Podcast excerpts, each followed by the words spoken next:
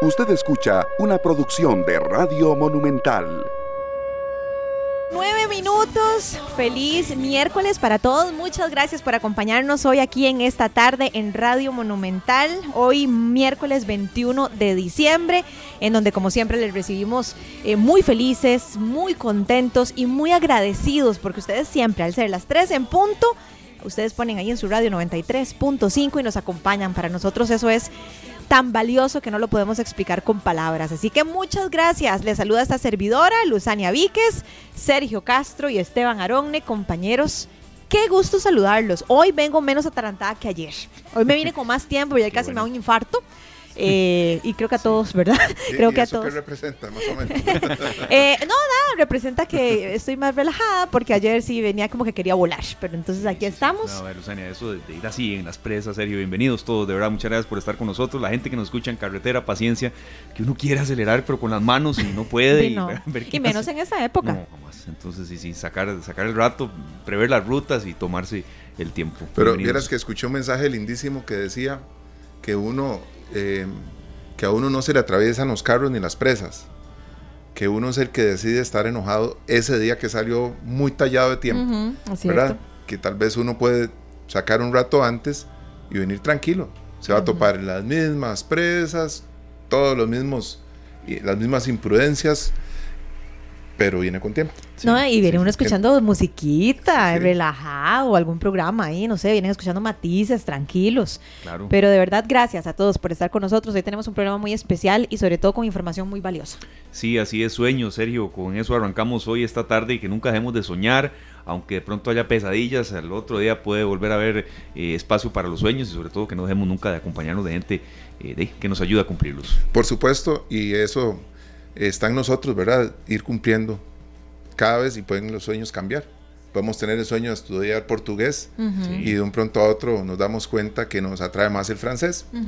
Cambiamos la dirección, cambiamos el, el destino, ¿verdad? Pero vamos, hagamos que los sueños se cumplan porque no, no van a caer, o sea, el sueño no va a amanecer en la cama de uno el día que soñó. No, no, no. no, Y son sueños que uno tiene despierto. Y a veces tenemos que, como humanos, tener la capacidad o la sabiduría para saber darles vuelta a esos sueños, porque a veces la vida nos dice, no ahorita. a, mí me, a mí me pasó, ya que nos ponemos así un poco filosóficos por la época navideña y todo, a mí me pasó cuando enfrenté un diagnóstico de cáncer, ¿verdad? Que yo iba como en jet ski y la vida me dice, bueno, ahorita no vas a poder eh, salir del país, hacer esto, hacer esto, comprar esto, ta, ta, ta, ta, ta, ta. O sea, la vida me dice, no, mamita, o sea, tiene que frenar porque tiene que ocuparse de lo que verdaderamente importa en este momento. Pero qué importante, como dice Diego Torres y Julieta Venegas, de que, que esos sueños sigan, ¿verdad? Que persistan, que tal vez les podamos dar una vuelta pero que tengamos ese objetivo claro. Y tal vez sí, haya que postergarlos un poquito, pero que siempre estén, porque cuando no tenemos sueños, a veces es cuando dejamos de vivir. Sí, es cierto, y, y a veces son cosas que no tenemos planificadas, que se van presentando en el momento. A veces uno arranca el año, ese será uno de los programas especiales para el año que viene, ya a la vuelta de la esquina 2023, y se propone ese montón de metas y cuando se da cuenta, pues ya va por marzo y no ha cumplido ni una, ya se estresa. Algunas van apareciendo sobre la marcha. Yo no sé si les ha pasado alguna vez que tienen un sueño y que se quedó ahí, ¿verdad? Está en el archivo, pero no está en el escritorio. Y ahí está, un sueño que tengo de hace años y después de un pronto a otro se dan cuenta que están viviendo ese sueño que estaba archivado. Que como no lo tenían presente, y a mí me ha pasado, entrar en razón y decir, mira, tengo un año, tengo dos años de estar en la radio, tanto que soñé trabajar en esto, estoy viviendo un sueño y no me había percatado y no había agradecido ni siquiera por el sueño. Qué Porque lo damos por sentado, como me lo merezco, como lo sé. No, no. Es, es, una meta que uno trazó hace mucho y que dejó el hilo ahí ¿verdad? Pegado, como, como el leash de la tabla de, de surf, ¿verdad? claro. Y ahí uno va arrastrando los sueños. Y uno no se da cuenta, me ha pasado por lo menos dos veces en las que me percato de que estoy viviendo un sueño y que lo había tenido archivado. Qué bonito, sí, hasta se le eriza a uno la piel. Ahora que vos decís eso, Sergio, y, ya para, para casi ir cerrando, ya andamos muy inspirados, ¿verdad? Estos chiquillos, ¿verdad? No, vieras que a mí me pasó, compañeros, eh, hace un tiempo, justamente cuando estaba en medio de mi diagnóstico, que yo empecé a hacer un video diario Empecé a hacer un video diario porque uno cuando está con quimioterapia uno se cansa muchísimo, entonces hasta escribir cansa. Entonces yo dije, no, cuando tengo ganas enciendo ahí la compu y grabo. Y entonces yo iba contando, ay, hoy se me cayó una ceja, hoy se me cayó una uña, hoy se me cayó tal cosa, hoy me, hoy me fue bien, hoy me siento mal, hoy, etcétera, avance, etcétera. hoy sí, sí, Exacto. claro. Yo iba como contándole a quién, a nadie, a la computadora. Era una- un mecanismo nada más de, de soltar. Y eh, ya, yo lo tenía ahí en la computadora, en el disco duro después, de hecho, lo pasé a un disco duro.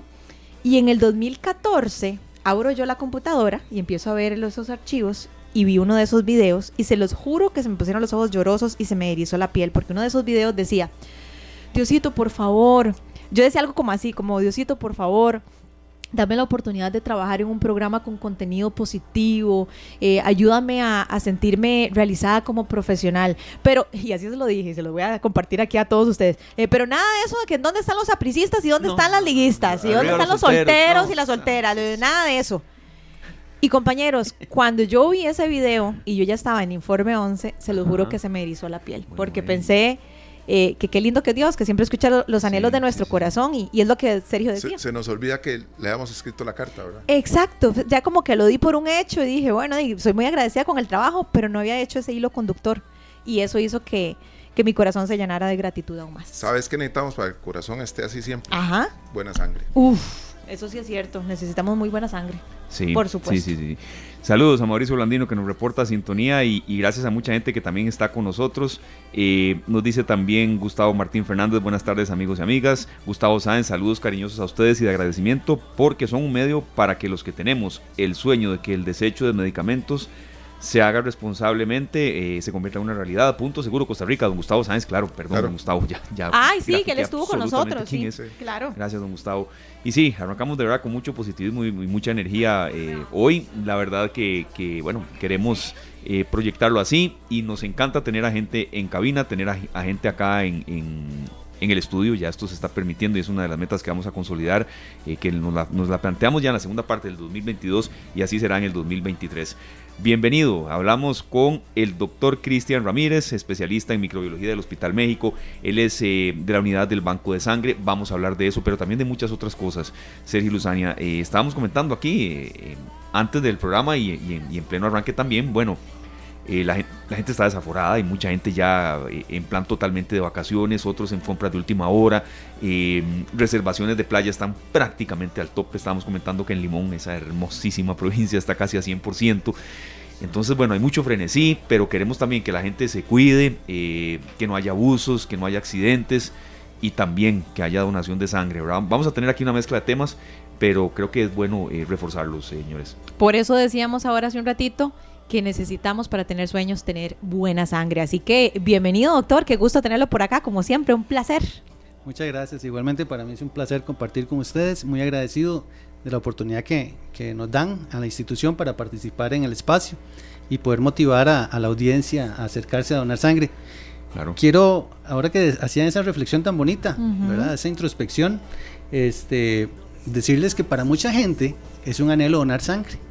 Hay mucha gente que siente en esta época también la necesidad y el llamado de ir a donar sangre porque este, es algo que llena también la humanidad y permite completar, digamos, alguna faceta de, de la vida que le permite a uno ayudar a alguien sin necesidad de que medie nada material, Exacto. sino que media el espíritu y la posibilidad de salvarle la vida a otra persona. Qué Eso es- bonito. eso es parte de lo, de lo bonito y que me llama la atención eh, también de que muchas personas llegan también, hay que decirlo, los que llegan en esta época, muchos van motivados por esa, por esa situación, ¿verdad? Doctor, hay algo que a mí sí, y lo hablábamos ahora antes de ir al aire, que me, me preocupa, y no solo me preocupa, me pone muy triste. Eh, yo sigo todas las páginas de todos los bancos de sangre del país y todo, y estaba viendo alguna información que han difundido ustedes de que hay un faltante muy importante de sangre en esta época. O sea, siempre hacemos llamados, pero ahora hay un faltante importante. ¿A qué se debe, doctor? ¿Y cómo podemos instar a la gente a que vaya y que colabore? Sí, a veces colaboramos que con un juguetito para un chiquito y todo. Bueno, ¿por qué no dar sangre y por qué no ayudar a otra persona que viva? Claro, es importante. Históricamente siempre esta época y la Semana Santa han sido clásicos, eh, digamos, periodos de escasez en los bancos de sangre del mundo, del mundo, y eso hay que decirlo. Este, y las demandas se mantienen. Cada vez la institución busca más eh, ampliar las coberturas, cada vez más las personas tienen este, esta libertad también ya de acercarse a sus tratamientos de la forma intensiva como se hacían antes de la pandemia. Y entonces, ¿De su casa, doctor? muy amable, muchísimas gracias. Muchas gracias a Chelita que ya nos trajo el cafecito y el agüita y todo. Gracias, Chelita. Gracias. Les decía que en esta época pues sí tiende a haber una escasez muy grande porque la demanda pues también aumenta. Tenemos otra particularidad y es que muchas personas ya andan en otras actividades, los centros recreativos pasan muy llenos, eh, algunas personas por las eh, festividades olvidan tratamientos, olvidan citas y eso algunas veces complica eh, situaciones médicas que ameritan terapia transfusional. Entonces, por eso es que esta época se vuelve tan crítica. Necesitamos responder a esas necesidades y hacemos el, llamado a la población para que no se olviden de que en esta época también pueden ayudar. Doctor, em, hablando un poco en, términos de, periodismo, de datos y demás, ¿cuánto es una donación? Básicamente eh, regular y en cuánto está ahora, eh, promedios, cuánto se necesita, un poco de cifras. Le puedo hablar de, la estadística del Hospital México. Básicamente nosotros necesitamos un mínimo, un mínimo de 40 donantes diarios. Hoy le puedo poner el ejemplo que tuvimos 6. Entonces, esta situación, pues, seis. Eh, claro. Seis apenas. Entonces, usted hace ese déficit, se le hace acumulativo a, través de la semana, es un número realmente alarmantes. Eh, los hospitales, afortunadamente, de una u otra manera, eh, recibimos la ayuda del Banco Nacional de Sangre pero eh, sigue siendo insuficiente, porque el Banco Nacional de Sangre tiene que suplir a todo el país. Entonces se diluye la, posibilidad de concentrarse en algún centro de salud particular. Eh, de ahí la, para visualizar un poco la, emergencia, ¿verdad? Que, estamos pasando en estas épocas y que normalmente, como les digo, una donación normal en, digamos, promedio diaria puede andar alrededor de de 15, 20 personas, que ya de por sí es, deficitaria, pero ya hablar de 6 donantes en un día es una situación un poco alarmante, ¿verdad? Es, un, es un tema, doctor, que nosotros tenemos que tener claro como donantes, porque lo hemos tocado varias veces y todas las veces es necesario escuchar esto. No se debe madrugar, no se debe, o sea, no es necesario madrugar, no es necesario ayunar, uno puede salir del trabajo y de camino a la casa cumpliendo con ciertos requisitos básicos, pasar a donar sangre. Y, le voy a contar esto. Yo salgo a las 5 de la tarde en esta tarde y entro a las 7 de la noche en ZFM. ¿Verdad? Y he ido a donar en ese lapso. Claro, hacen una excepción porque yo me comprometo cuando hacemos estas campañas de salir corriendo apenas terminamos el programa e ir a donar. Lo que quiero decir es que salgo a las 5, voy, dono sangre, me hidrato bien, me como una merienda y a las 7 estoy trabajando de nuevo. Por supuesto, no tengo que alzar cajas, no tengo que hacer un esfuerzo físico, ¿verdad? Pero hay ciertas condiciones que son mínimas y básicas que de una vez mucha gente podría, de camino a la casa, pasan caminando al frente de los hospitales. Y está nada más de que unos pasos entren, la mayoría del tiempo sin necesidad de hacer una cita, y dejan este aporte tan valioso. Claro, eso es importantísimo. con el tiempo se han ido eh, perpetuando alguna serie de mitos que limitan o que las mismas personas se autolimitan para ir a donar. Una es el ayuno. Ya no es necesario ir en ayunas a, donar sangre. Se recomienda que la persona que vaya a donar haga una comida liviana dos horas antes de, de, presentarse a la donación. Una comida liviana es suficiente para pasar ese ratito de dos horas y poder ir a hacer la donación normal. Eh, recomendamos una hidratación con agua sencillamente, no hace falta ningún otro producto. Y este, en cuanto a los horarios, eh, los hospitales manejamos horarios vespertinos, de alguna forma no tan amplios como algunas personas lo sugieren a veces, pero es que la capacidad instalada también pues hay que llevarla a un equilibrio. Eh, nosotros en el Hospital México manejamos de, lunes a viernes, de 7 de la mañana a 5 de la tarde, entonces las personas que puedan salir de, sus trabajos a esa hora, como Sergio, nos hacen el favor de presentarse a donar. Entonces es buscar el acomodo de pronto y, y esa parte pues eh, sí es lo que implica un poquitito tal vez de investigar, pero no es gran cosa, la información está disponible en las páginas de la institución y ahí las personas pueden también hacer las consultas que, que consideren. Doctor, ¿quiénes pueden y quiénes no pueden donar? Vamos a ver, la pregunta es un poco general, pero los requisitos principales para donar es eh, ser mayor de edad, Ujú. empezando por ahí, ser menor de 65 años, eh, digamos, hay unas excepciones, eh, tenemos donantes de más de 65 años, pero tienen un estado de salud envidiable, Ajá. ¿verdad? Entonces esa valoración también la hacemos. Básicamente presentarse con su cédula de identidad. Todos, creo que todos en la vida sabemos cuándo nos sentimos bien o mal, ¿verdad? Entonces, Sí, si- claro. si, usted dice, bueno, es que hoy me siento mal, hoy no, no me algo raro tengo, Ujú. ya uno se, se- se limita, pero si no es el caso, se presenta a los centros de donación y nosotros le aplicamos una entrevista. Ujú. Esta No entrevista hay que sacar una cita ni nada, nada más la persona llega. Ok. No, ya la institución está trabajando eh, a foro. ok. Y la, la idea es que la persona llegue, se hace una entrevista corta, una valoración general Sí. corta y ya puede hacer su donación de sangre. Cuanto a- en cuanto a lo que es medicación y estilo de vida, por decirlo de alguna manera. Si una entonces, persona que tome un medicamento por una enfermedad crónica, por ejemplo. Por ejemplo, hipertensos y diabéticos que estén bajo control médico, nos dice qué medicamento es, nosotros lo, lo revisamos y perfectamente en el 99% de las veces puede donar. Bueno, es una maravillosa noticia. Sí. O sea, no hay quite, en otras palabras. Sí, vean, nos preguntan por acá, bueno, eh, Pablo Alfaro nos dice, sabemos, y a nosotros nos, nos, nos llena de satisfacción que estos llamados que, que mm, aquí hacemos y que ustedes hacen eco de la programación de esta tarde, sabemos de Pelándolo, sabemos que, que en el hospital médico ustedes ven una familia, más estamos muy cerca.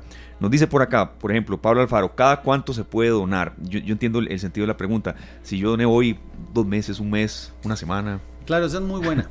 Eh, la regla eh, la vamos a, a simplificar, eh, pero básicamente es los varones pueden donar cada tres meses y las mujeres pueden donar cada cuatro meses.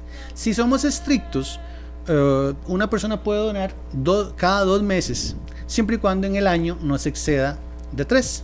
Ent- pero los varones se les permite una extra. Pero vamos a hacerlo sencillo. Ujú. Varones cada, cuat- cada tres meses y las mujeres cada cuatro. Ok, perfecto. Doctor, ve, aquí nos, nos eh, escribe Miguel Gutiérrez un comentario y creo que vale la oportunidad para que usted aclare si está o no está de acuerdo con esto que él menciona y, así nos ayuda a usted a entender mejor cómo es que funciona esto de la donación de sangre.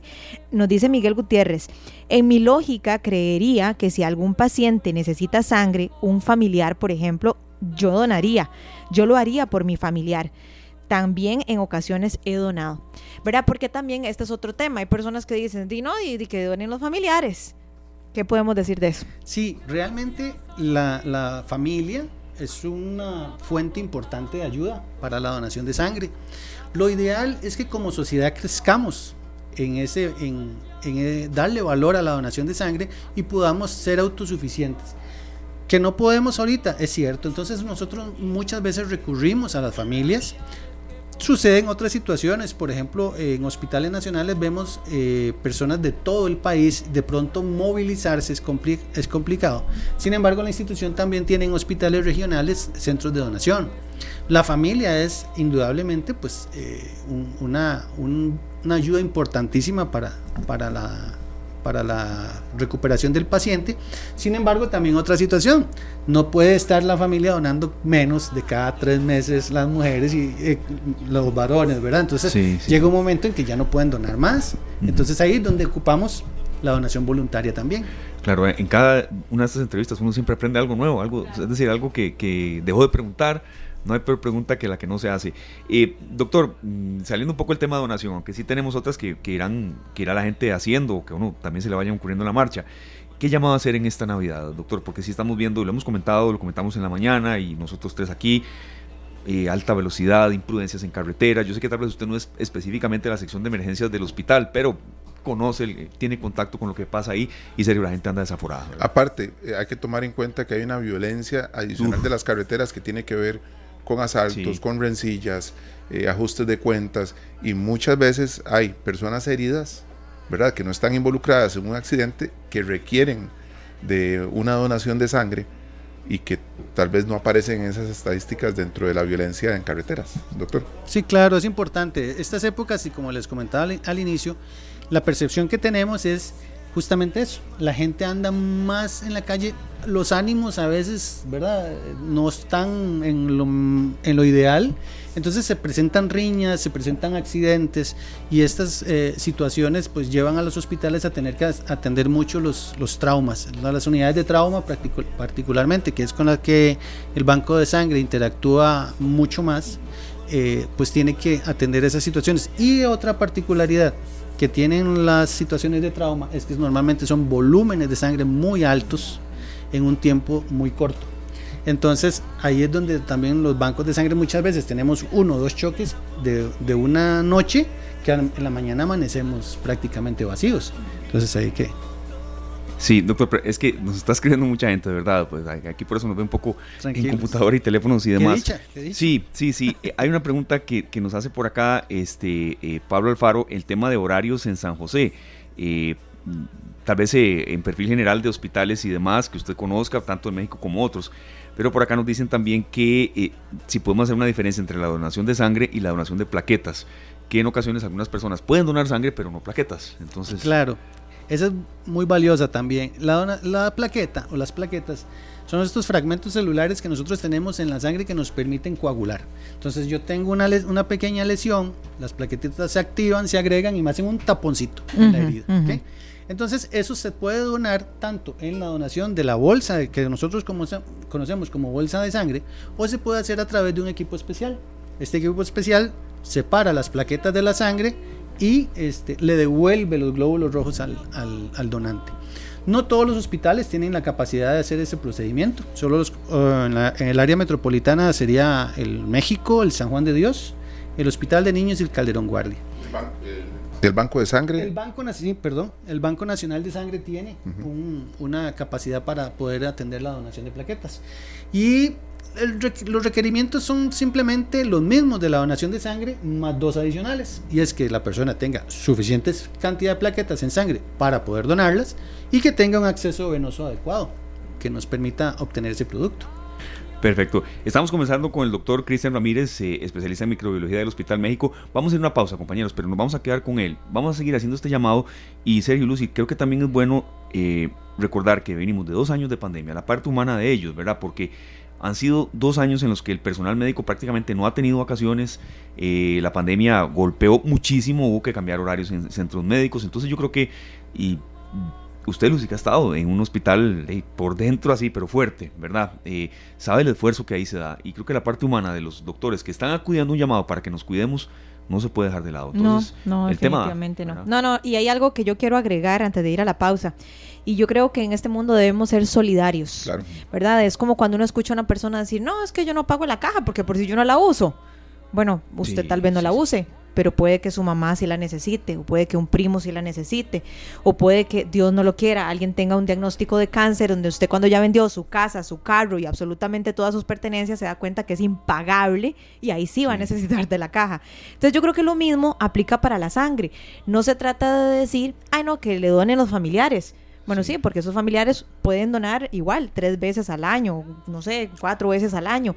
Y es una persona que puede que requiera sangre muy seguido. Y entonces, ¿qué hacemos? Debemos ser solidarios. Aún teniendo los medios, aún sin haber vendido la casa, aún sin haber vendido el carro, teniendo los medios y pagando un hospital privado, puede ser que se complique una cirugía, que se complique un parto y que tenga que hacer uso del, de nuestro sistema miles de, seguridad social. Entonces, hay que ser, eh, estar aterrizados en que esto es a diario, la necesidad no, no, no cesa. ¿verdad? Sí, sí, es un sistema, por eso decimos solidario. Hace muchos años mis sobrinas gemelas, Gina y Debbie, fueron operadas las dos con, por una hernia, siendo unas niñas, ¿verdad? Pequeñitas. Eh, hoy estaban operando a la hija de una de ellas, a la hija de Debbie, Antonella, de una hernia. Sí, eh, Antonella tiene... Hay de disco, hay de todo. sí, tiene dos años y este, y nueve meses. Los cumple ahora el 30 de diciembre. Bueno, yo no podía donar porque doné hace menos de dos meses, pero es todos los días y uno puede pensar que no se necesita para nada. Claro que se necesita todos los días para un niño, para un adulto, para un joven. Claro. Siempre. Vamos a ir a la pausa con Antonio Orozco y Alejandro Fernández con una canción, bueno, que toca las fibras. Estoy hecho de pedacitos de ti. Uy, qué piezo. Ya regresamos. ya volvemos. 3 con 41 minutos, Enia, hermosa melodía que nos, eh, con la que César vuelve de corte comercial. Es un New Age, gracias César, de verdad. Y gracias a las personas que están con nosotros, eh, conversando aquí con el doctor Cristian Ramírez, eh, quien es especialista del Banco de Sangre, microbiólogo del Hospital México. Una pregunta, doctor, para aprovechar el tiempo. Alejandro Cruz en carretera desde Heredia. Podemos preguntarle al doctor si quienes tuvimos hepatitis de niño podemos ser donantes de sangre. Eh, gracias Alejandro por su, por su consulta, por escucharnos desde carretera, eh, a subir el volumen, a tener paciencia en las presas. Y doctor, sí, creo que esa consulta de si alguien tuvo hepatitis de niño, ¿verdad? Puede ser eh, pues muy buena para, para aclararla si se puede o no Y otra cosa, cualquier duda que tengan o cualquier consulta que le quieran hacer al doctor, al doctor Cristian, aprovechen, ingresen en este momento al Facebook de Canal 2 Costa Rica, si nos encuentran, y aquí le dejan las preguntas, que aquí no lo vamos a dejar ir hasta que nos conteste todo. Adelante, doctor. Claro que sí, con todo gusto, para eso estamos.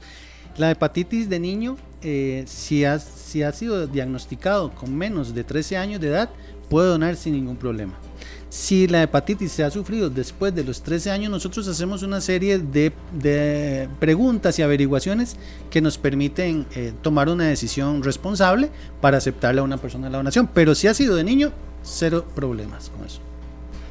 Bueno, muy importante, ¿verdad? Así es que pueden ir haciendo fila. Así es. Sí, sí, sí, sí. Ahora hablábamos también, doctor, detrás de micrófonos, de algunos mitos y de algunas realidades. Por ejemplo, hay personas que dicen que no, es que si se tiene tatuajes no se puede. Hablemos de cuáles son los principales, porque me imagino que usted los conoce todos, todos, todos. ¿Cuáles son los principales mitos y realidades para empezar a, a decir este sí, este no, este sí, este no? Claro, es importantísimo la información para tomar decisiones responsables, dicen ustedes, ¿verdad? Sí, Perfecto. Este, eh, importante, los tatuajes, una persona que se ha realizado un tatuaje, incluyendo este, este que se hacen las para las cejas. El microblading, ah. Eso cuenta como tatuaje. Oh, por Dios. Entonces, pero simplemente seis meses es suficiente para poder hacer la donación de sangre. En cuestión de medicamentos, los diabéticos e hipertensos, siempre y cuando estén en control médico, este, pueden donar sin, ningún problema. Las mujeres que estén en lactancia, con seis meses de haber posparto, ya de haber cumplido el posparto, ya pueden reincorporarse como donantes. ¿Una mujer embarazada? Una mujer embarazada vamos a tener que esperar. Ok, perfecto. Para no ejercer ni ninguna presión metabólica al bebé. Entonces vamos a esperar a que tenga el bebé seis meses de nacido y ya puede, puede reincorporarse a la donación. Doctor, ¿cuál ha sido la reacción de, nosotros los costarricenses después de este tipo de campañas? Buena, yo creo que eh, es importante visibilizar en la gente, eh, eh, llamarle la atención de que la necesidad existe, porque a veces muchas personas se dan cuenta que se ocupa sangre solo cuando me afecta a mí. Claro. ¿Verdad? Entonces no es una cuestión que mm, lo maneje uno en la cotidianidad, que uno diga, híjole, así como hay que tomar agua, bueno, hay que ir a donar sangre. Pues eso no sucede. Entonces eh, es importante y sí, sí se moviliza gente, se les recuerda que es lo importante, de que ya pueden tal vez acercarse a donar y de ahí, de ahí es el, valor tan grande de los medios de comunicación también. ¿Y, la reincidencia?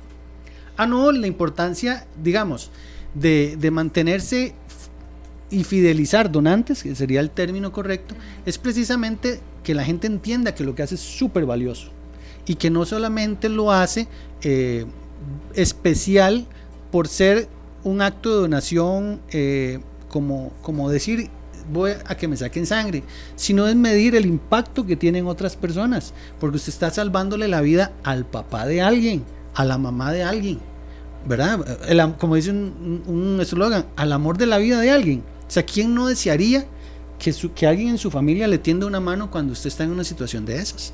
Entonces, muchas personas se acercan, ¿verdad? Porque tienen una necesidad muy particular, pero muchos ahí hacen un cambio de switch se hace un cambio en, el, modo de ver la situación y ya se fidelizan como donantes. Y eso es valiosísimo para nosotros. Doctor, ¿quiénes necesitan sangre? Porque a veces pensamos que solamente las personas que han tenido un accidente de tránsito, por ejemplo. Pero yo he conocido muchas personas que incluso tienen que ir a colocarse sangre cada cierto tiempo. Bueno, me acuerdo en la unidad de, quimioterapia que habían varias personas que iban cada cierto tiempo y, tenían que vivir de por vida eh, poniéndose sangre. Entonces hablemos de cuáles son las principales eh, personas que pueden requerir sangre. Claro.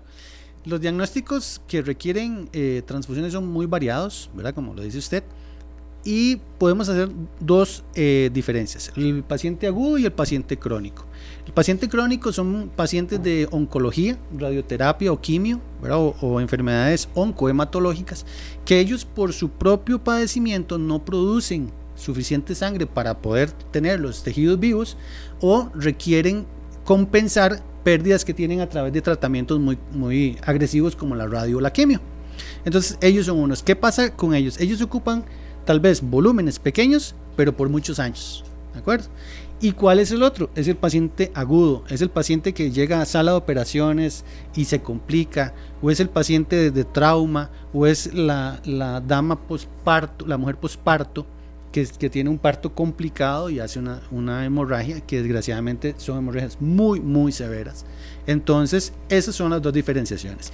Entonces, tenemos que, que partir de que hay infinidad de diagnósticos y, y con grados de severidad que uno es distribuido en el tiempo y el otro es en el inmediato. Perfecto. Creo que ha quedado el ABC más que claro y en cada entrevista de este tipo, no, quiero ser, digamos, eh, repetitivo en eso, pero uno aprende más, eh, conoce cosas nuevas e incluso los oyentes aportan como esto de la hepatitis, de verdad que, que, es una enfermedad, no diríamos de las más comunes, pero que la gente la padece, doctor.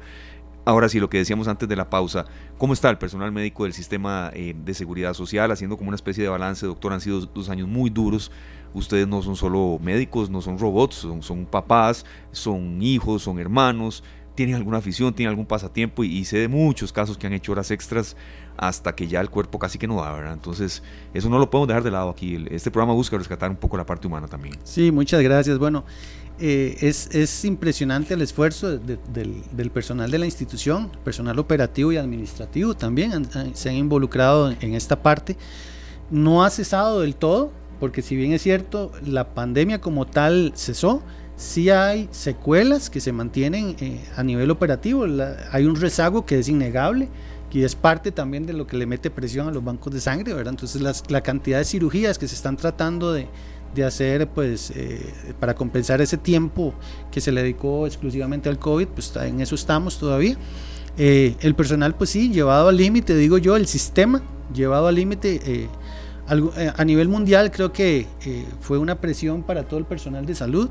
Algunos salieron bien librados. Creo que, Costa Rica, eh, con un sistema de salud, como lo decías antes, fuerte, a pesar de que tiene sus falencias que son innegables, es un sistema de salud fuerte, sustentado también en una sociedad que ha valorado la solidaridad hasta, hasta donde nosotros hemos podido.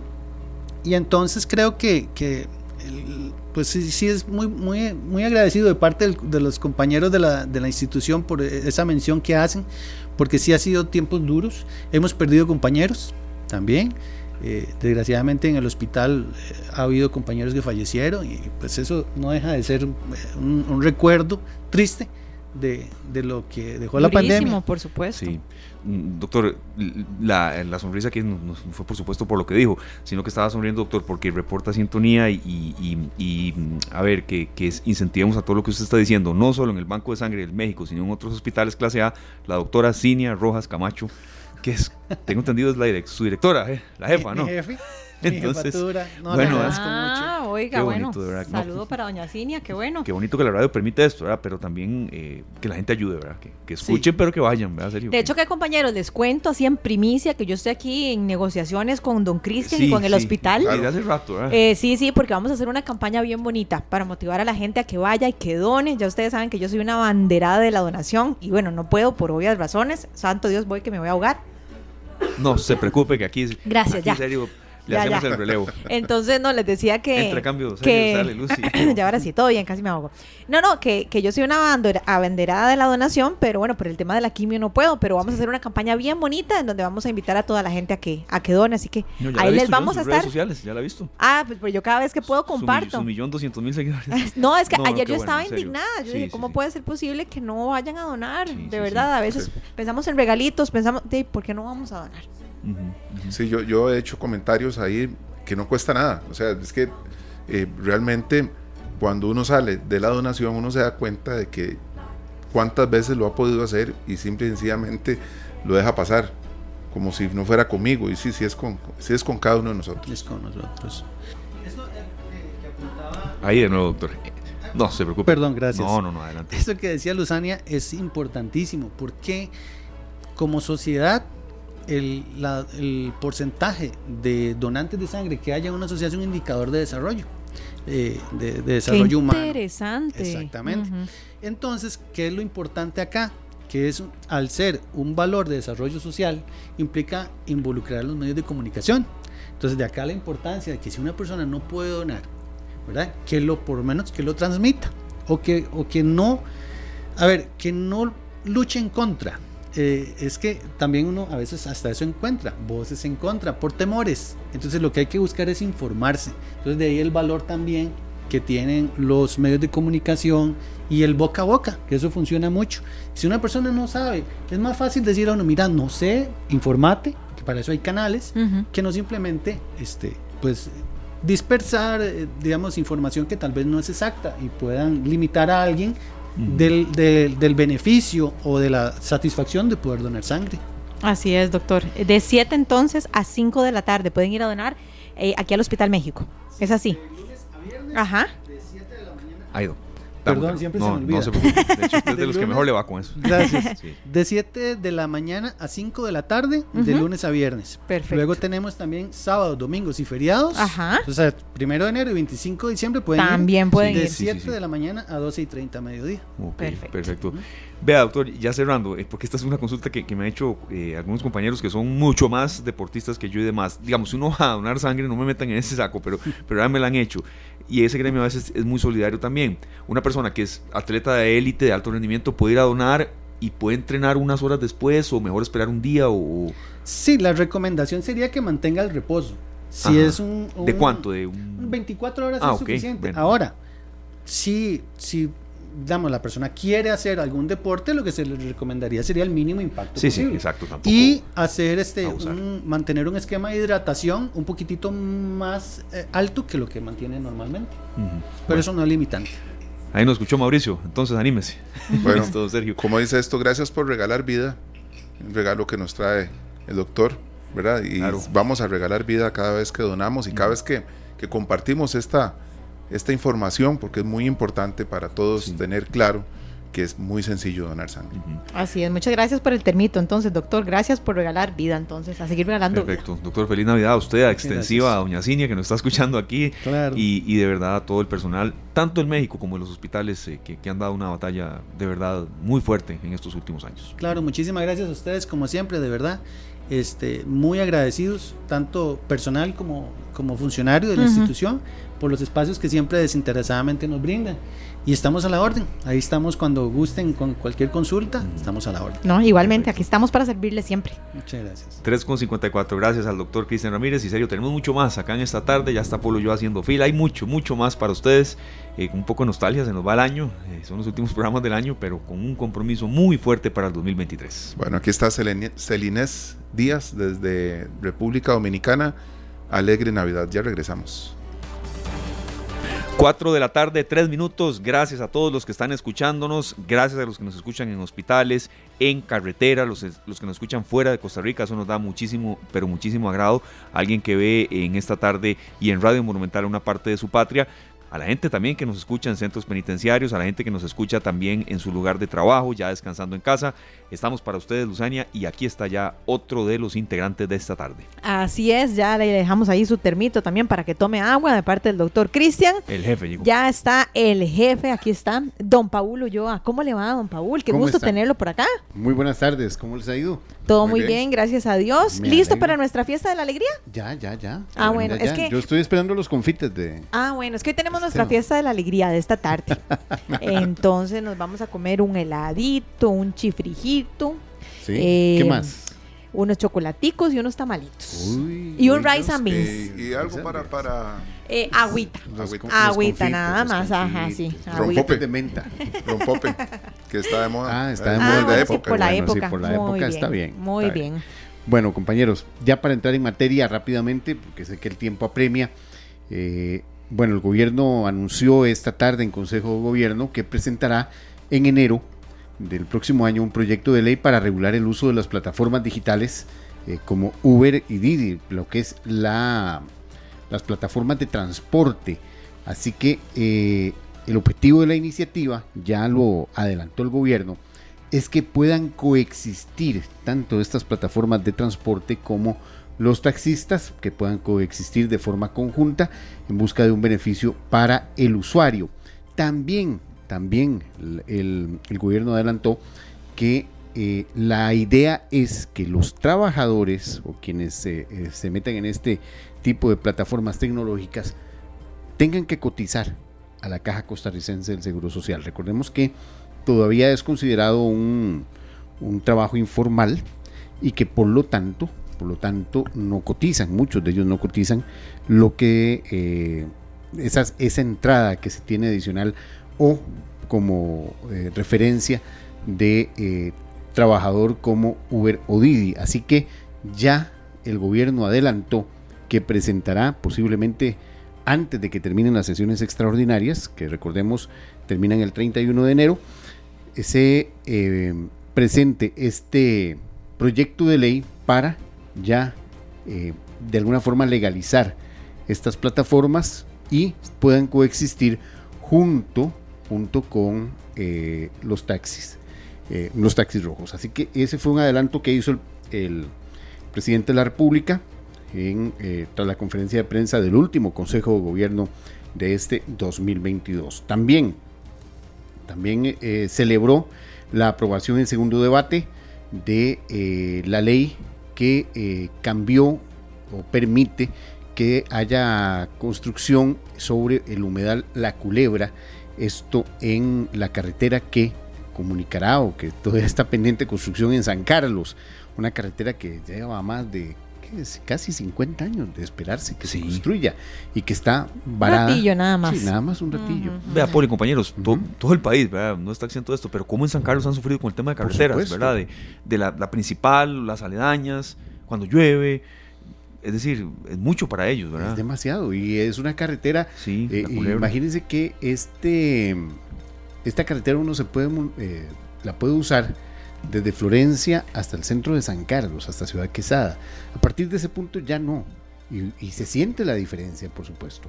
Se siente la diferencia. Usted está de, Florencia a San Carlos en cinco minutos, cinco o seis minutos. Eh, en una carretera que, por supuesto, tiene que estar en, una mejor condición, pero que eh, demuestra la necesidad de tener una vía de comunicación moderna con la zona norte.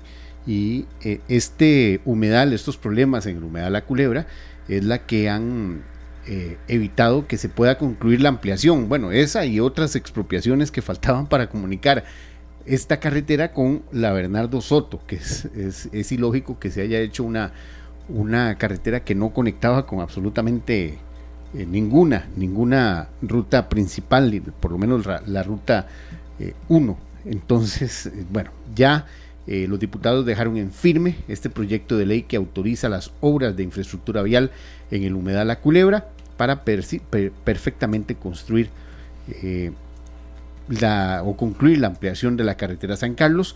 El gobierno se comprometió a concluir esta ampliación de la carretera en la actual administración. Ya ese es un compromiso que ha hecho el presidente de la República en, eh, tras la reunión de Consejo de Gobierno. Y también eh, otra de las noticias que ha llamado mucho la atención en las últimas horas, el Instituto Costarricense de Electricidad eh, anunció que dará seguimiento a que se fije un tope de cesantías de 12 años en la convención colectiva de la Compañía Nacional de Fuerza y Luz. Recordemos que esto surgió tras un análisis que hizo la Contraloría General de la República que encontró que en la Compañía Nacional de Fuerza y Luz estaba irrespetando un mandato constitucional y había cesantías de hasta 20 años en, esta empresa pública. Así que ya el, Instituto Costarricense de Electricidad, que es, eh, digámoslo así, la matriz de la Compañía Nacional de Fuerza y Luz, eh, ya informó que vigilará que la convención colectiva que se negocie eh, de aquí a posiblemente el primer trimestre del próximo año, se negocie precisamente este tope de cesantía con 12 años tal y como lo ha señalado la Sala Constitucional. Perfecto, Paul. Eh, agenda informativa que hoy tendremos en toda la reseña en punto a las 7 de la noche. A las 7 de la noche tendremos un resumen. Recordemos que hoy hay final del torneo de eh, Copa. Así es, Así a las que 8 es el partido. A, las 8 es el partido. Tendremos un resumen de 30 minutos con estas y otras noticias. Los liguistas y los aprecistas nos quedaremos viendo los toros desde la barrera. Entonces, eh, bueno, ¿Qué, qué te diré? No, Deis? no me punce en el hígado. Ay, sí, es cierto que aquí ten- podríamos encontrar un podemos- enfrentamiento sí, entre liguistas y enfrentar. no, los liguistas los, los estamos viendo desde la barrera de hace mucho rato, pero mucho, Y ojo que Esteban es súper liguista por aquello que decía. sí, pero yo ni, veo, yo ni veo los partidos. Ah, bueno. Ah, solo va al estadio. Eso peor. Qué bueno, sí. No, Bueno. Es que no, no, ni veo tele, Claro. fútbol, ¿verdad? solo al estadio hoy. Claro, abrimos contra Santos en, en la primera fecha del torneo en enero. Son las... Qué bárbaro. ¿ah? Son las 4 de la tarde con 10 minutos en Costa Rica. Nos vamos hasta Australia. Allá son las 9 de la mañana con 8 minutos. Y ya, ya, don César, es jueves 22 de diciembre. De verdad nos, nos da mucho placer, este, agradeciéndole a Paul que trajo este tema a la mesa aquí de esta tarde.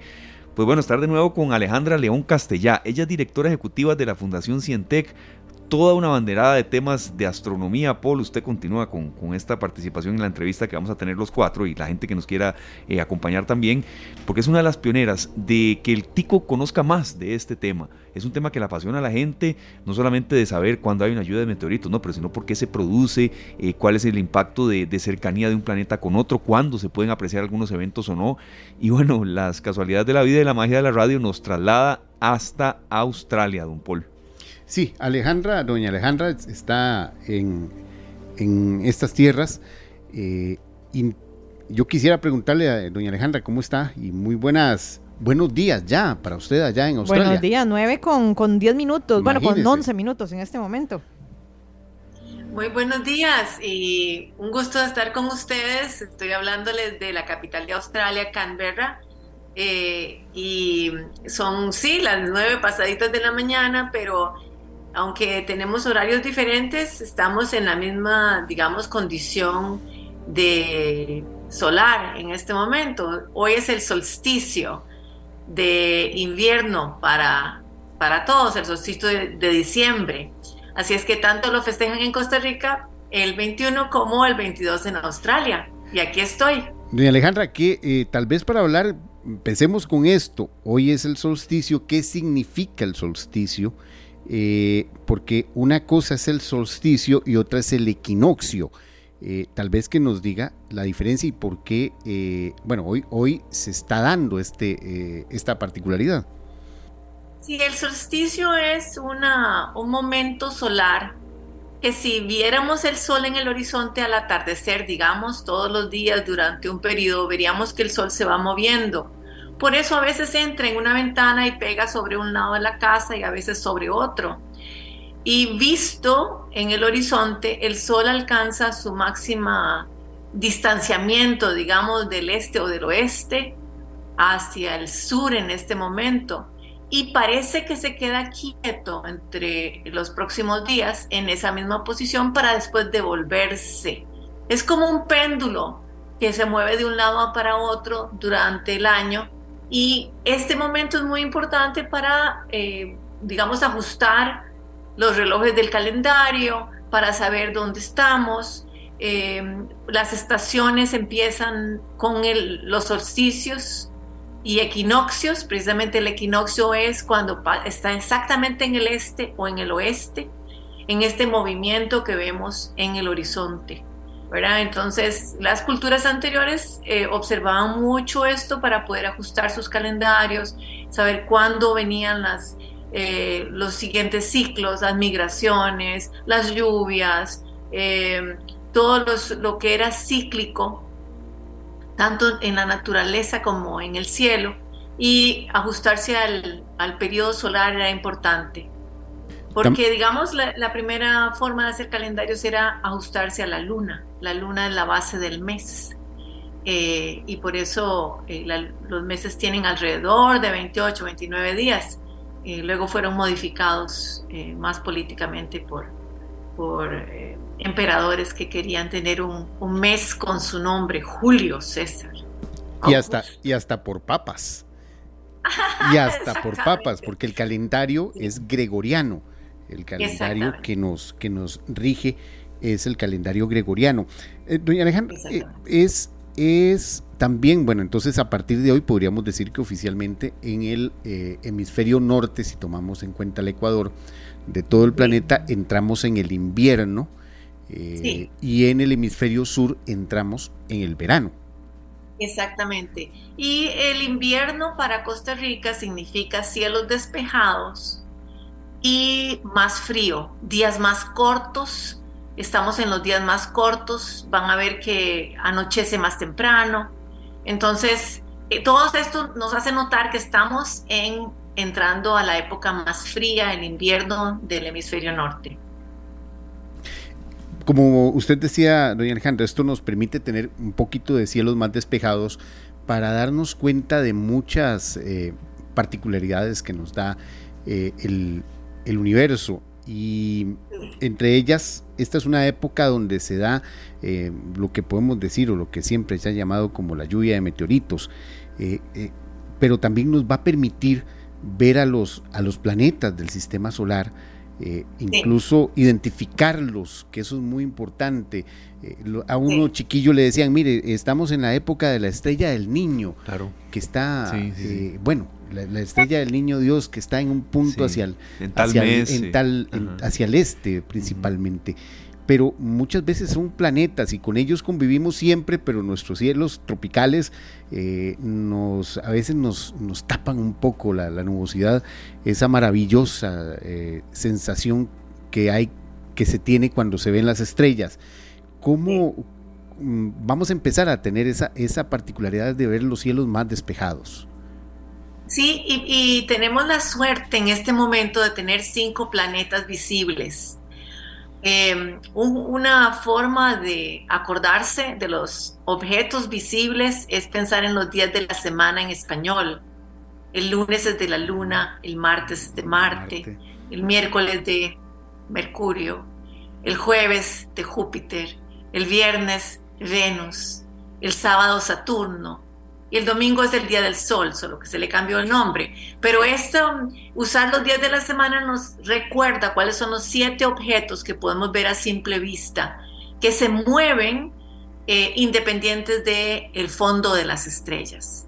Y estos objetos eh, eran muy importantes para los antiguos y en este mes podemos ver los cinco planetas, eh, el Sol y la Luna, por supuesto, también, ¿verdad? Pero los cinco planetas y en orden, digamos, de aparición de, oeste, de este a oeste, empezando por el este, muy temprano en la, al anochecer, sale Marte.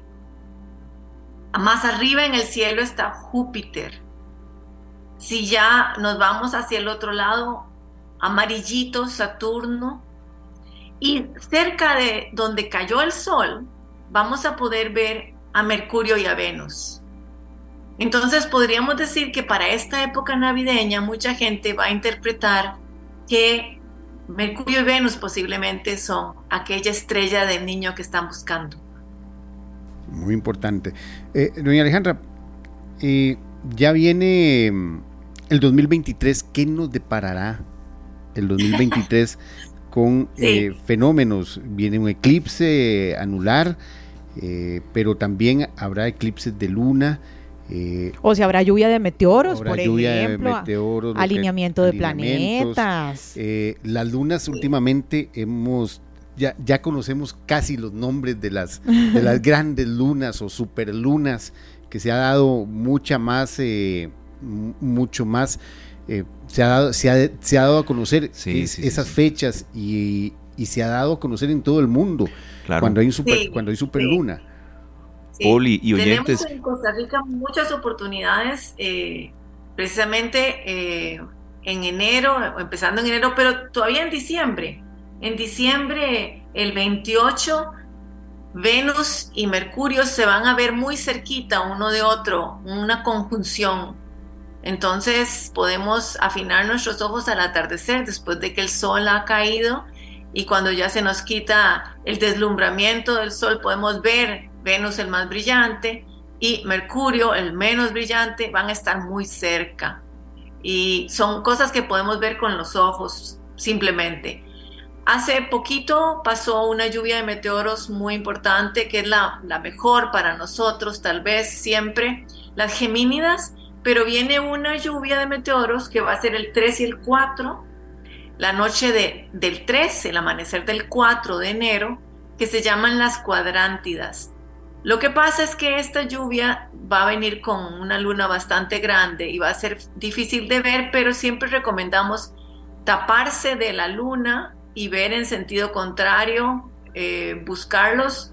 Los meteoros eh, no van a ser tantos como las gemínidas, pero para los que todavía siguen festejando en las madrugadas, el 3 y el 4, pues entonces es una oportunidad para verlos. Y por supuesto, para toda la gente que sale en la madrugada a trabajar, los lecheros, los pescadores, los viajeros, ¿verdad? Todos ellos aprovechan estas lluvias de meteoros en las madrugadas.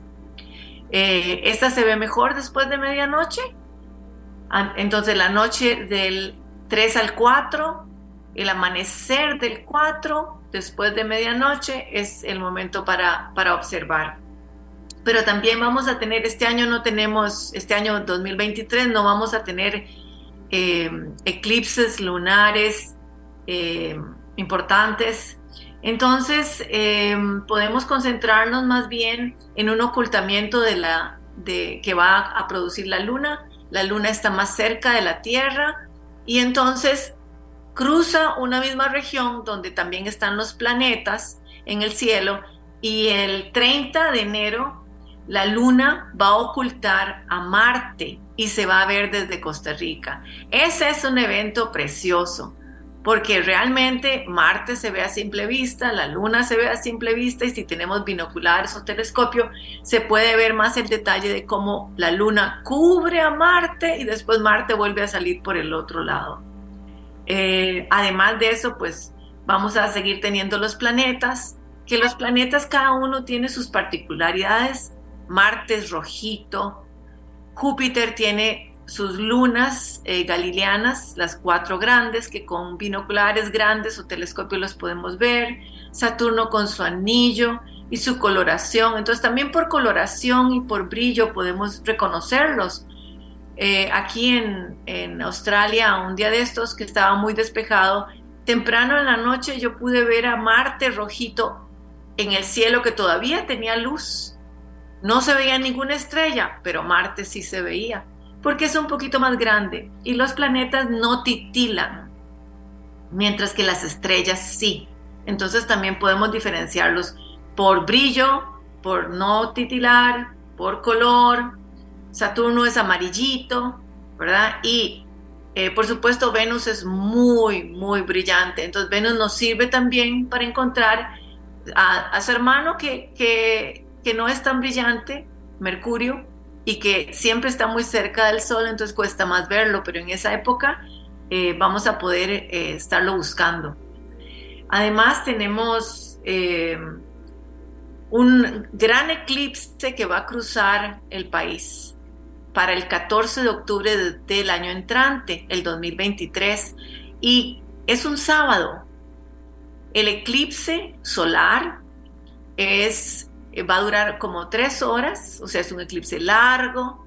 Tenemos la oportunidad de observarlo con filtros o proyectado, porque es un eclipse solar. En la mayoría del país es parcial profundo y en la región del extremo este y sur del país, sureste, en Manzanillo, Puerto Viejo, etcétera, va a ser anular. Para explicar un poquito qué es anular. La luna cubre el sol. Ese es un eclipse solar. Pero en este caso la luna está más lejos y es un poquito más pequeña que el sol. Entonces no lo puede cubrir el disco solar completamente y queda un anillo alrededor del sol. Pero solo en una posición específica podemos ver es la luna meterse totalmente en el sol en el resto del país vamos a ver el sol casi todo cubierto con una uñita de un lado. Y esto va a tomar mucho rato, tres horas. Tenemos la oportunidad de observarlo muy alto en el cielo. eh, tomar fotografías, etcétera, siempre con los cuidados, ¿verdad?, que se requieren para no afectar nuestros ojos, porque nuestros ojos eh, pues parpadean siempre cuando vemos el sol para protegernos, pero cuando nos concentramos en que vamos a tomar una foto del sol, eh, a veces los dejamos abiertos y eso nos puede dañar la retina. Y la retina no duele, no hay un aviso que diga, ¡uy! Me está doliendo. Entonces hay que tener ese cuidado de tener filtros solares de o de proyectarlo o de ver las sombras en el, en el suelo debajo de las, de las de hojas de arbolitos, donde podemos ver las formas del sol proyectadas en el suelo. Esta es una oportunidad muy grande porque no hemos tenido eclipse desde el 2017, que tuvimos una, un, mordisquito de sol en el 2017. En este caso va a ser un mordiscote, ¿verdad? Entonces, ojalá se prepare la gente, se pare la fecha, eh, piense dónde va a estar, cómo, cómo vas, cómo hacer para, para disfrutarlo, eh, porque los eventos de este tipo no son todo el tiempo. Y el siguiente eclipse que tenemos en la región, el año entrante, no tenemos la totalidad pasando por Costa Rica, es un eclipse total de sol, pasa por Estados Unidos y México, pero Costa Rica va a tener eh, un mordisco de, mordisquito de, de sol también. No, y Alejandra, eh, vea, yo he tratado de anotar absolutamente todo. he tratado de anotar todas las fechas, pero para eso ustedes en el Cientec claro. tienen un calendario. Sí. ¿Cierto? ¿Dónde lo podemos conseguir el, eh, este calendario de eventos astronómicos? Eh, tengo entendido que ya lo podemos eh, comprar, darnos una vueltita para pegarlo ahí en un lugar bonito de la casa y, visible, visible, y tenerlo, tener todas estas fechas a mano, porque eh, de a muchos se nos olvida de aquí a octubre que haya ese eclipse total de sol. Bueno, no, Dios guarde, se le olvida uno. Dios guarde, se le olvide. Por eso hay que marcarlo. Hay que marcarlo para que lo disfrute con sus allegados, con su familia, con sus amigos, para que viva un evento donde nos sentimos parte del, del, movimiento del universo, porque podemos sentir el movimiento de la luna respecto al sol y nosotros aquí en la Tierra. ¿verdad? Entonces, importante. El calendario es nuestro calendario, se llama lunario. Tenemos 30 años de producirlo para Costa Rica y muchas gracias por, por eh, avisar al respecto. Nosotros lo tenemos a la venta tanto en Cientec como en Librería Lehman, Jiménez y Tansi, también en Librería Alfa, en Satec eh, y, en, y, en, otros sitios, eh, Pachamama, en Barrio Escalante. Eh, y este calendario tiene los eventos más importantes del año para que la gente aprenda a observar estos ciclos, solsticios y, equinoccios, el sol cenital, que solo se ve en el trópico y que también es un evento muy importante para nosotros en el país, porque desde el diquís, nuestros antepasados alinearon piedras, estas eh, esferas de piedra, para apuntar hacia donde sale el sol, el día del sol cenital, otro momento importante, ¿verdad? Para, para nuestra región. Entonces, todos estos eventos eh, están anotados en el calendario, así como cuando los planetas están visibles, eh, cuando hay lluvias de meteoros y bueno, tenemos mucha ilusión por, por todos los eventos que, que ya podemos comenzar a observar porque las nubes nos dejan un ratito, ¿verdad? Nos dejan de aquí a mayo y así el pico de la, de la observación astronómica inicia para después eh, de mayo pasarlo más que todo a las madrugadas, que son las, las partes despejadas, y ver la Vía Láctea. Mucha gente no sabe que desde Costa Rica se ve la Vía Láctea y se ve preciosa. Y por eso tenemos también una exhibición que vamos a tener eh, en oxígeno en enero y en el ICT también en enero sobre astroturismo, donde los ganadores de los concursos de, de, fotografía de astroturismo muestran la Vía Láctea, muestran las noches despejadas, muestran el cielo y el panorama de Costa Rica y las oportunidades de aprovecharlo.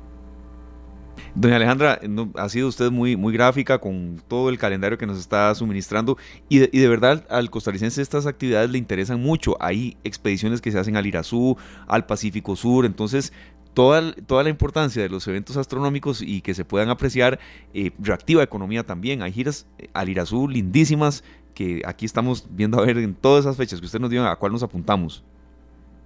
Claro que sí. Nosotros tenemos unas giras a Palo Verde también, unas fiestas de estrellas en Santana, eh, que empiezan el 14 de, de, enero.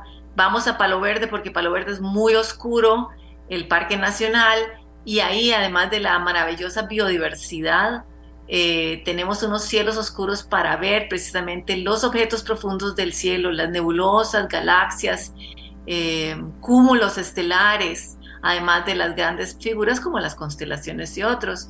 Y a Palo Verde vamos una vez en enero y una vez en febrero. Bueno, perfecto, doña Alejandra. Muchísimas gracias de verdad por haber estado acá en esta tarde. ¿Y cuándo vuelve acá a Costa Rica? Aquí estamos viendo a ver. Ah, yo. Yo regreso pronto. El 28 de diciembre ya estoy de vuelta. Bueno, Perfecto, doña Alejandra. Entonces ahí la vamos a estar invitando después para que nos acompañe aquí personalmente en la cabina. Muchísimas gracias por su tiempo, por su amabilidad y bueno, aquí anotamos todo lo que nos dijo, a ver si no nos perdemos de ningún evento astronómico. Muchísimas gracias, que tengan una feliz Navidad y que el año nuevo esté lleno de luz. Igualmente. Gracias, igualmente para usted y para su familia. Un abrazo. Gracias a doña Alejandra. Gracias a doña Alejandra León Castellá, directora ejecutiva de la Fundación Cientec desde, desde Canberra, en Australia. En Australia, sí, es un gran abrazo para ella y, también para, nos estaba comentando alguna colonia costarricense que vive por allá. Y estaremos en contacto con ella de nuevo en enero, refrescando estos temas que al Tico le interesan mucho, compañeros. Vieras que eh, tenemos un par de canciones ahí con las que podríamos ir al corte. Ajá. Una se llama Las olas y el viento, de Donald. Ajá. Y la otra es Here Comes the Sun, de los Beatles. Ah, ok. Uh. Doña Alejandra, que usted está ahí todavía, ¿cuál de las dos? Ayúdenos a escoger. Ay, qué linda. Yo prefiero Here Comes the Sun. eh, muy bien, qué dicha, pues yo también. por el solsticio, por el solsticio. Claro, claro. Bueno, con eso vamos al corte. Le enviamos un fuerte abrazo, feliz Navidad y gracias, doña Alejandra. Igualmente, hasta luego. Hasta luego. Las 4 con 41 minutos en esta tarde escuchamos a este gran cantautor puertorriqueño eh, y bueno, y, y también con mucha influencia en Estados Unidos. Sabemos que Puerto Rico pertenece a los Estados Unidos, pero él desde muy niño vive en, en Nueva York. Para allá se fue con su familia y el inglés se convirtió casi que en su lengua materna. En el año 1964 inicia sus grabaciones con la RCA Victor y allá en el año 1970 con su noveno disco trae esta canción del disco con el mismo nombre, Feliz Navidad, que es una de las canciones de Navidad más grabadas por otros artistas. Sí, sí, es, es un tema icónico, ¿verdad? De hecho que yo creo que lo habíamos comentado en algún momento. Este tema yo lo he escuchado de él solito, ¿verdad? Eh, interpretado por él solito y también hay otra versión en donde sale con un niño. Que esa versión debe ser, sí, sí, esa versión debe ser viejita, digo yo, digamos, por lo menos la con la que sale con el niño, porque dice ya uno la ve y huele a naftalina, literal, pero es una, una, una edición o una propuesta también muy linda precisamente por incorporar a un niño tan pequeño en la misma, ¿verdad? Sí, esta es una de las 25 mejores canciones de Navidad más interpretadas y registradas en todo el mundo. Estamos hablando de que hay otras 24 y que muchas de esas son canciones estándares de la Navidad. ¿Verdad? Hay unas que trascienden generaciones, que no pasan de moda, que, que, incluso los más chicos van preguntando a los más grandes eh, quién es el autor y demás, y, eso es eh, lo que usted mencionaba ayer, serio, el, del poder de la música, ¿verdad? Claro. Que uno en radio también está obligado a rescatar y a, y a, proyectar y a educar a la gente. Bueno, eso es muy, muy importante porque realmente eh, tenemos la oportunidad, ¿verdad?, de buscar esta información y de compartirla. José Feliciano ha vendido más de 50 millones de copias de sus discos vamos a ver, eh, toda esta información, estamos hablando de años en los que se vendían discos. Hay que ver también las reproducciones. Esta es una canción, quién sabe cuántas miles de veces se reproduce cada día en muchas actividades en donde debe sonar la música navideña. Y pasa lo que lo que sucede con la canción de, de Mariah Carey, ¿verdad? También que se ha vuelto de una de las canciones más, más sonadas de la época y año tras año sigue sonando igual y cada vez que suene se le sigue llenando el bolsillo de dinero a Mariah Carey, ¿verdad? Qué dichosa. Claro. voy a ver si me hago un tema navideño, compañeros, también, a ver si acaso. vamos a adelantar mucho del especial que tenemos el, próximo viernes, pero eh, ya nos quedan pocos programas en el año. Hoy es miércoles 21, mañana jueves también tendremos un programa cargado de información, de análisis, eh, de, temas eh, también que usted necesita saber. Uno que sí les vamos a adelantar de qué se trata es con el presidente de la Asociación Nacional de Guardavidas, don Luis Hidalgo, para que la gente vaya a vacacionar, vaya a las playas, pero se cuide. Hay muertes por ahogamiento en Costa Rica que se producen con un promedio muy alto, cercano al año. Entre 120 y 160 personas mueren ahogadas. Entonces, Jamás queremos que la gente se quede en casa, ni mucho menos, no, no, pero que las playas abarrotadas sí, pero que no se traduzcan en una emergencia con consecuencias fatales. Sí, yo creo que vale la oportunidad para hacer ese llamado. También hay, un dato muy triste, la verdad, pero, pero es la realidad que estamos viviendo como costarricenses, y es que este 2022 es el año en el cual estamos cerrando con más cifras de homicidios con respecto a los últimos años. Eh, y entiéndase que no ha terminado el año, ¿verdad? Faltan días bastante convulsos, días en donde hay mucha fiesta, mucha loquera en la calle entonces, bueno, hacemos un llamado a la, cordura, a la tranquilidad. No vamos a ser hipócritas también. Si ustedes se quieren tomar unos traguitos, vaya y se toman sus traguitos, pero entonces se van en taxi o un transporte privado, o mm, no sé, ahí nominan a un, un chofer designado y se toman sus birritas tranquilos pero de verdad no expongamos a nadie en carretera. Así que aprovechamos para hacer ese llamado. Sí, así es. El viernes tendremos más de eso, pero ¿qué, qué, por dónde pasarán ustedes? ¿Familia? Descanso, vacación ese, ese 24, sábado 24. Vean compañeros, yo el 24 lo voy a pasar con mi suegra, con mi suegro, con mi sobrinita, digamos que con toda la familia de Jorge. Eso va a ser el 24. Y el 31 nos dividimos, el 31 lo pasamos, digamos, con mi familia. ¿Ustedes qué tal? ¿Cómo, cómo, ¿Cómo se van a organizar? ¿En serio? Yo voy con, con mi familia, el 24 cumpleaños de un sobrino, el 23 cumpleaños de una sobrina, así es que celebramos la vida, Qué bonito. En familia, entre hermanos y esperando que la cena sea espectacular. Eso es lo que me tiene más preocupado. Pero ¿por qué preocupado? Y con, esos cocineros en esa familia, ¿qué le va a preocupar a ustedes? A mí es la que me preocupa. El hambre que me está ganando. Ah, bueno, eso sí.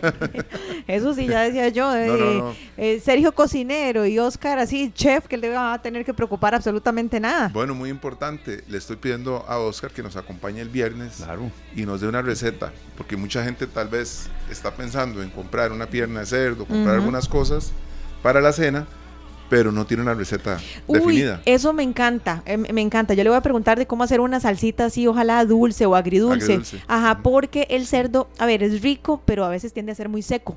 Entonces, ojalá que nos pase algunos volados, nada muy profundo, ¿verdad? Para los que no somos chefs, ¿verdad? Pero bueno, ustedes pueden entonces, invitados desde ya, sintonizar 93.5 el viernes para que no se pierdan esos tips que nos va a compartir Oscar Castro usted sabe, bueno, como no vas a ver serio, hay hasta jeringas para inyectar eh, de sabor al pollo, al pavo, pero no puede uno pasarse porque se puede, la palabra todo el mundo sabe a qué me refiero, se puede pasear en el sabor y de la cena entonces termina uno viendo a ver qué compra, qué hace, es que todos esos consejos. Hay un tema y que todo esto, todo esto que sea, ya sea un adobo o lo que sea, es por peso. Sí. ¿Verdad? No es que uno hace un galón y va a ver cuánto le aguanta. Sí. Jeringa de infusión de sabor, disculpe, en serio. Es por, por, por peso. Sí. Y uno tiene que dosificarlo, ¿verdad? Pero eso nos lo aclara el chef Oscar Castro. Claro. Bueno, el viernes entonces, para que no se pierdan nuestro programa, los esperamos bueno, con estas y muchísimas informaciones más. Sí, cuídense mucho, de verdad, es el llamado que eh, les queremos hacer desde ya. También es eh, para que participen en el programa especial, especial y espacial también, que habrá aquí en Radio Monumental el viernes a partir de las 7 de la noche. Habrá música, habrá saludos, participación de ustedes. Eh, la radio es compañía, la radio también para nosotros es un gran agradecimiento que ustedes hayan formado parte de esta tarde de Monumental, de toda la programación. Y bueno, es una época en la que también uno ya se va poniendo un poco pues, melancólico. Bueno, y aparte de esto, de hacer ese llamado para que sí disfrutemos y la pasemos muy bien y todo, demos amor a las personas que están a nuestro alrededor.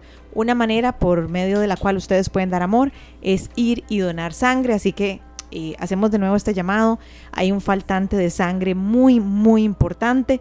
Así que si usted tiene la posibilidad de ir al Hospital México, al Calderón Guardia, al San Juan de Dios, al Banco Nacional de Sangre, ellos no descansan. Ellos no tienen días feriados como de repente algunos de nosotros en estos días. Así que ojalá que nos pongamos la mano en el corazón, aunque suele, suene eso cajonero o trillado y colaboremos, demos amor y sobre todo demos vida a esas personas que están luchando para que alguien les done un poquitito de su sangre. Bueno, el 2242-6666 es el número telefónico del Banco de Sangre del Hospital México. Ahí pueden comunicarse ustedes y agendar una cita. Igual si están cerca, antes de las 5 de la tarde, pueden acercarse al Banco de Sangre acá en el Hospital México y ver si hay un espacio. No se tarda mucho y realmente, les repito, eh, una vez que uno sale de, de la sala de donación, ¿verdad? Se da cuenta de que no costaba nada. Quiero volver a hacerlo, de verdad es una deuda pendiente que tengo yo. Ay, estoy haciendo mucho ajetreo, pero eso no puede ser una excusa, tiene que buscar uno. Ahora que el doctor Cristian Ramírez estaba con nosotros, que dicha que se puede 26, 27, 28, 29, 30, que a veces son días que... Y hasta los días feriados, hasta el primero, el 25. O sea, de que se puede, se puede. Lo que necesitamos es voluntad y disposición por parte de, de cada uno de nosotros, de cada uno de ustedes. Porque yo me quedé, cuando fui al hospital de niños a hacerlo, ¿verdad? me quedé con esa preocupación de que había varias personas que son eh, que eran funcionarios del hospital de niños de que fueron a donar porque cuando yo estaba donando había las otras tres sillas estaban vacías. Entonces llegó alguien de nutrición y yo decía, Dios mío, es un chiquito que la necesita y por eso estaba yo ahí. Incluso fue un llamado de orejas para una, un llamado de atención, un jalón de orejas para mí también, porque yo fui por una necesidad expresa que me dijeron, vea, tiene que ir Esteban, porque era una amiga de mi esposa, que el hijo, todo un drama familiar. Y yo, por supuesto, ¿cómo no voy a ir? Claro.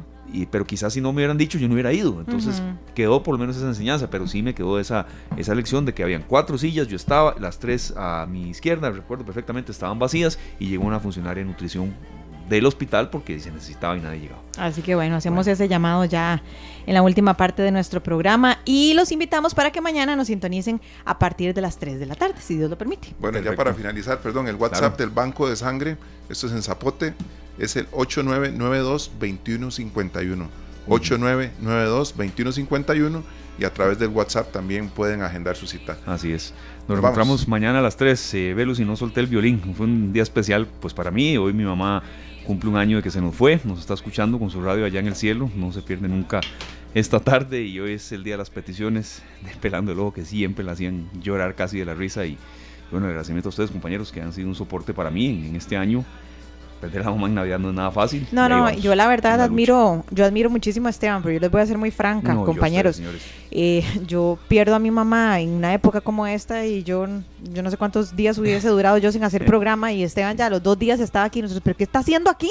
Vaya para la casa. Eh, y sabemos que es un día duro para él, pero yo creo que cuando alguien se nos va, creo que también tenemos que tratar de pensar en todos los momentos felices que compartimos con esa persona en todos los momentos lindos que compartimos. Y bueno, yo estoy segurísima que ella sonríe desde el cielo y sigue apoyándote y aplaudiendo cada momento que salís al aire. Muchísimas gracias de verdad a ustedes y a todos los oyentes que son nuestra razón de ser. Mejor paro. que la pasen muy bien y nos escuchamos mañana. ¿Con qué nos vamos? Aportarnos bien, porque si no nos envían las avispas. Ay, Dios santo. Feliz tarde, gracias. Temazo, apenas para allá. Arrancar el fin de semana. Falta mucho, pero ¿qué importa? el fin de semana. Que la pasen bien.